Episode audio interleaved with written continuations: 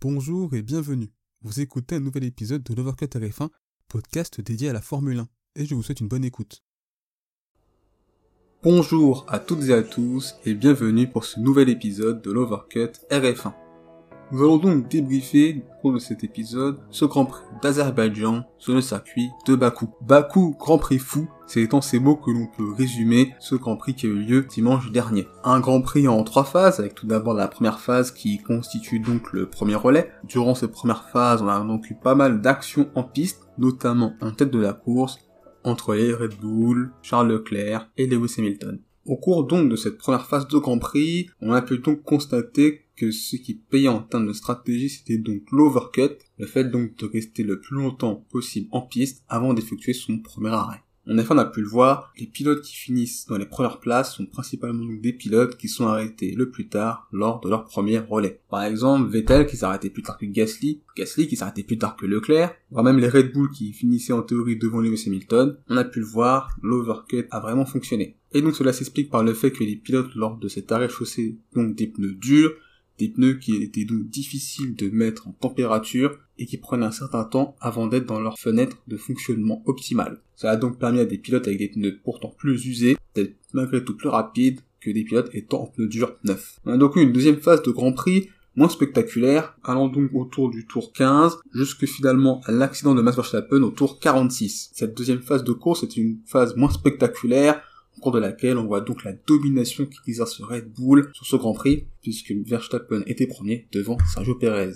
On a pu donc voir dans cette phase-là à quel point Red Bull était dominateur. Et donc, cette troisième partie, partie de course assez dingue, au cours de laquelle on a eu en quelque sorte une course sprint de deux tours. Pour le débrief de ce Grand Prix, le premier élément que je souhaitais donc mentionner, c'est donc ce podium inédit. Puisqu'en effet, ce Grand Prix a été marqué par la victoire de Sergio Perez devant Sébastien Vettel et Pierre Gasly. Commençons donc par le vainqueur du Grand Prix, Sergio Pérez, le pilote mexicain qui a donc sa course référence. il est enfin là où on l'attendait, c'est-à-dire dans la lutte avec Verstappen et Hamilton. Le pilote mexicain donc est l'auteur d'un bon départ, puisqu'il partait sixième et il en profite donc lors de ce premier tour pour passer Carlos Sainz et Pierre Gasly. Plus tard dans ce premier relais, il passera donc Charles Leclerc et sera donc troisième. Comme je l'ai dit en préambule, l'overcut sur ce circuit paye. Et donc en s'arrêtant deux tours après Lewis Hamilton, le pilote mexicain prend logiquement la deuxième place. Il va être dans son rôle, c'est-à-dire qu'il n'a pas le rythme de Verstappen, puisque Verstappen est plus rapide que lui, mais malgré tout, il parvient tout de même à parfaitement bien gérer la pression qu'exerce Hamilton. Par la suite, il va profiter de l'abandon de Max Verstappen, puis lors du départ de la seconde course, de l'erreur de Lewis Hamilton, pourtant l'auteur d'un meilleur départ, pour remporter ce Grand Prix, un Grand Prix qu'il aurait pu ne pas terminer et qu'il aurait même pu abandonner, puisqu'on a pu voir Sergio Perez en fin de course s'arrêter en bord de piste, puisqu'il était en effet victime d'un problème hydraulique. Mais tout de même, c'est une très belle course de la part du pilote mexicain et il faut le féliciter pour cette très belle performance. Deuxième, c'est donc Sébastien Vettel.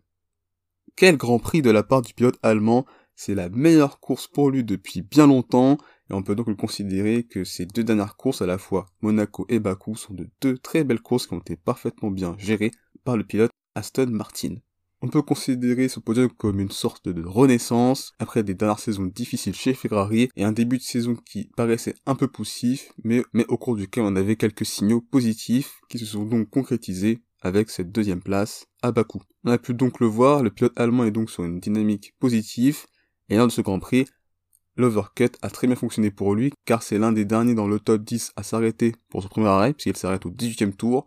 Ça lui a permis d'avoir des pneus plus frais par rapport à ses adversaires, et ça lui a également permis de gagner du temps également par rapport à eux, puisque l'undercut ne fonctionnait pas sur ce circuit, et qu'il fallait donc rester le plus longtemps possible en piste avec ce premier train de pneus. Suite à l'accident de Lance et à la relance de course, Sébastien Vettel va être l'auteur d'un superbe restart, puisqu'il va en profiter pour gagner deux places sur Charles Leclerc et Pierre Gasly.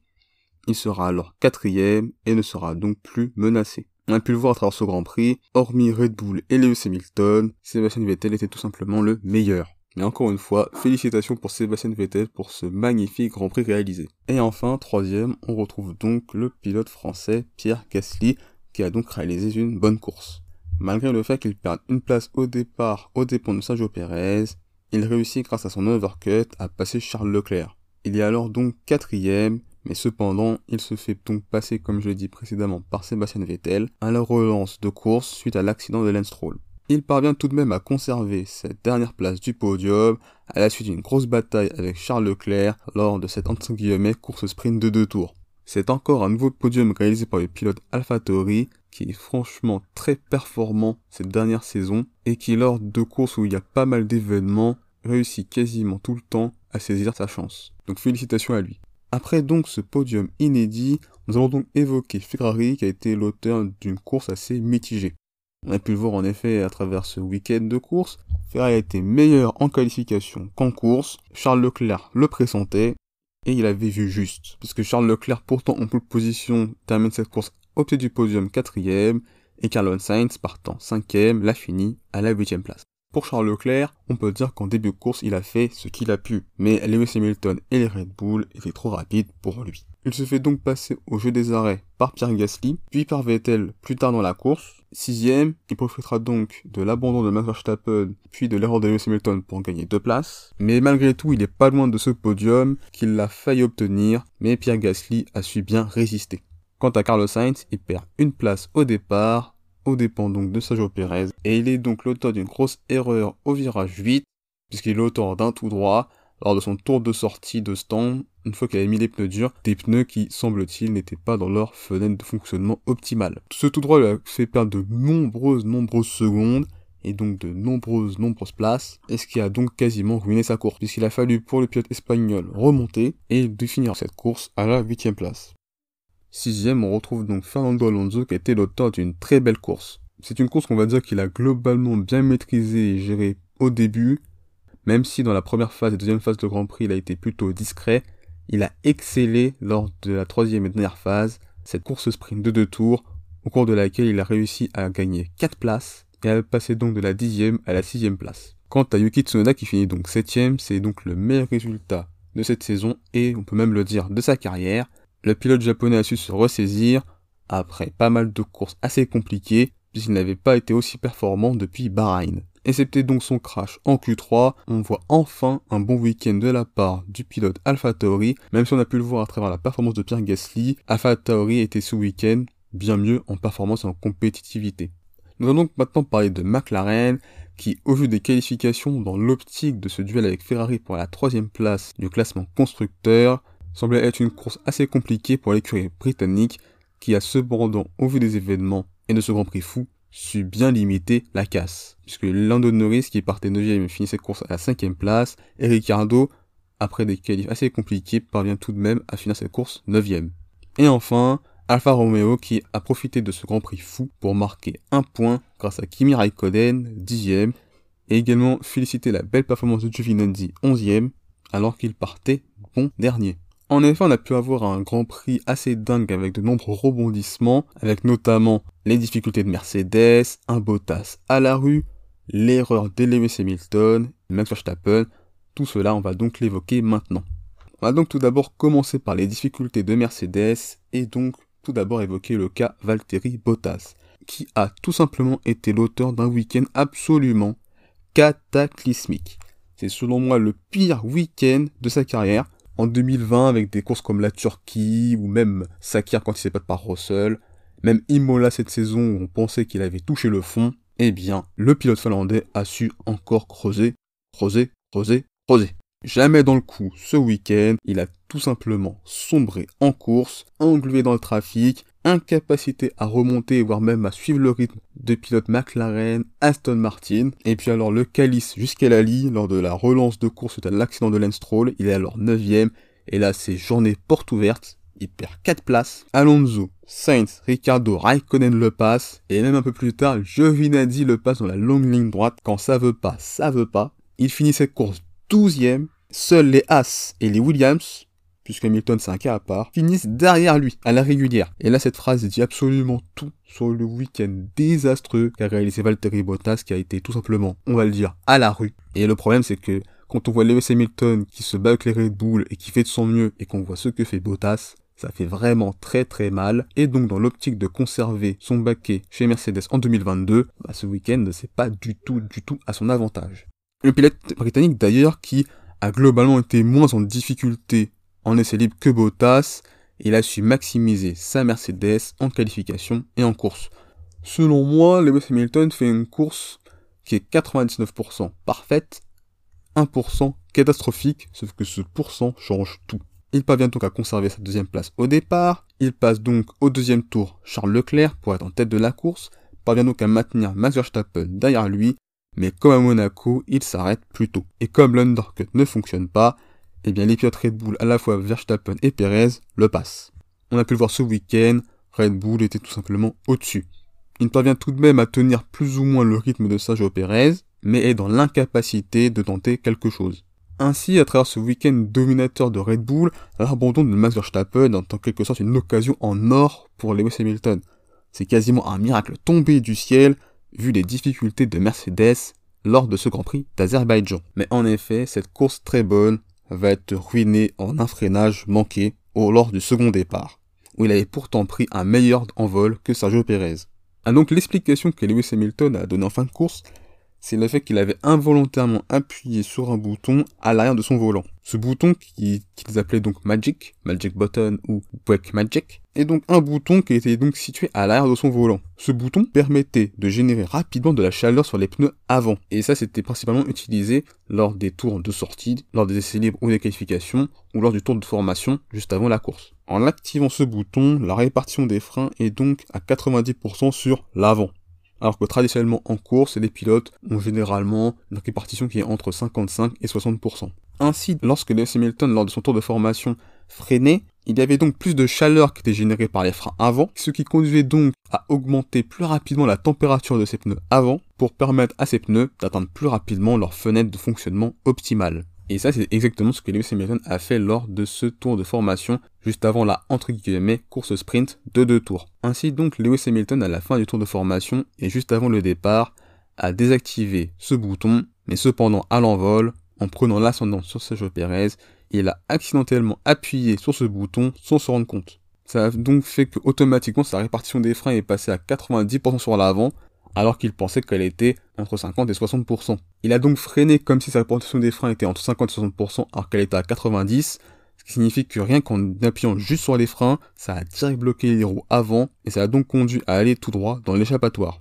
C'est donc dommage pour lui, après ce bon Grand Prix qui était réalisé jusqu'à cette erreur. Et on va donc parler du pilote qui méritait probablement de gagner cette course, Max Verstappen, qui a donc pourtant été l'auteur d'une très bonne course. Il a su également passer Charles Leclerc en piste, puis Lewis Hamilton au jeu des arrêts. Par la suite, donc, lors de cette deuxième phase de Grand Prix un peu plus calme, il était tout simplement en maîtrise.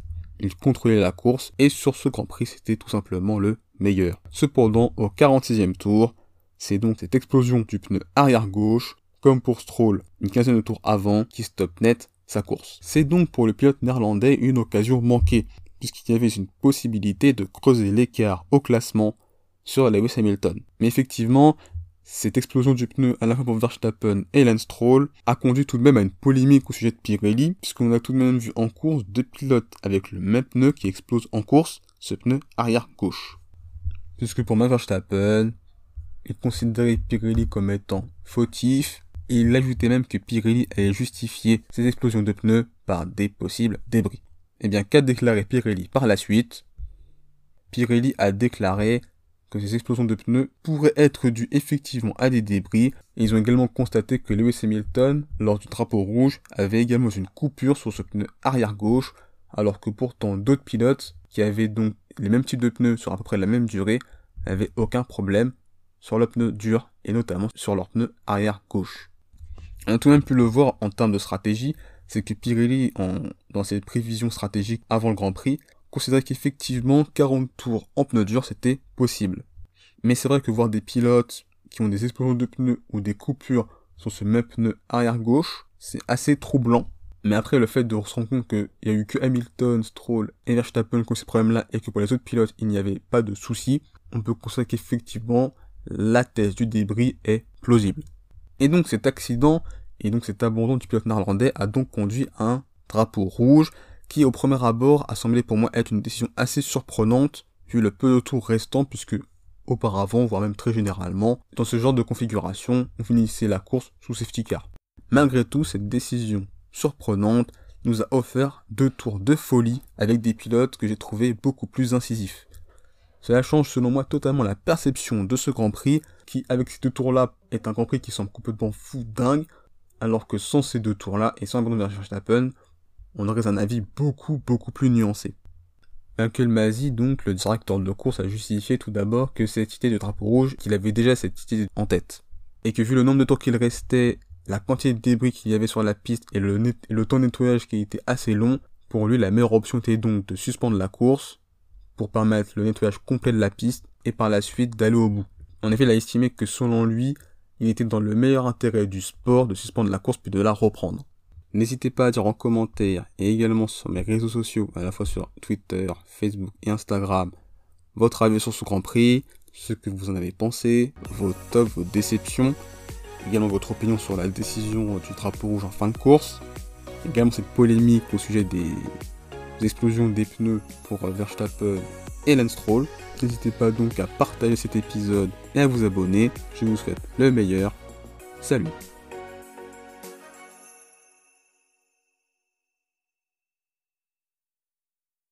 Merci d'avoir écouté cet épisode. S'il vous a plu, n'hésitez pas à vous abonner au podcast de Voir que TF1 ainsi qu'à la chaîne YouTube.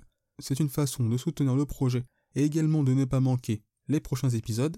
N'hésitez pas également à partager cet épisode à vos proches. On se retrouve les amis très bientôt.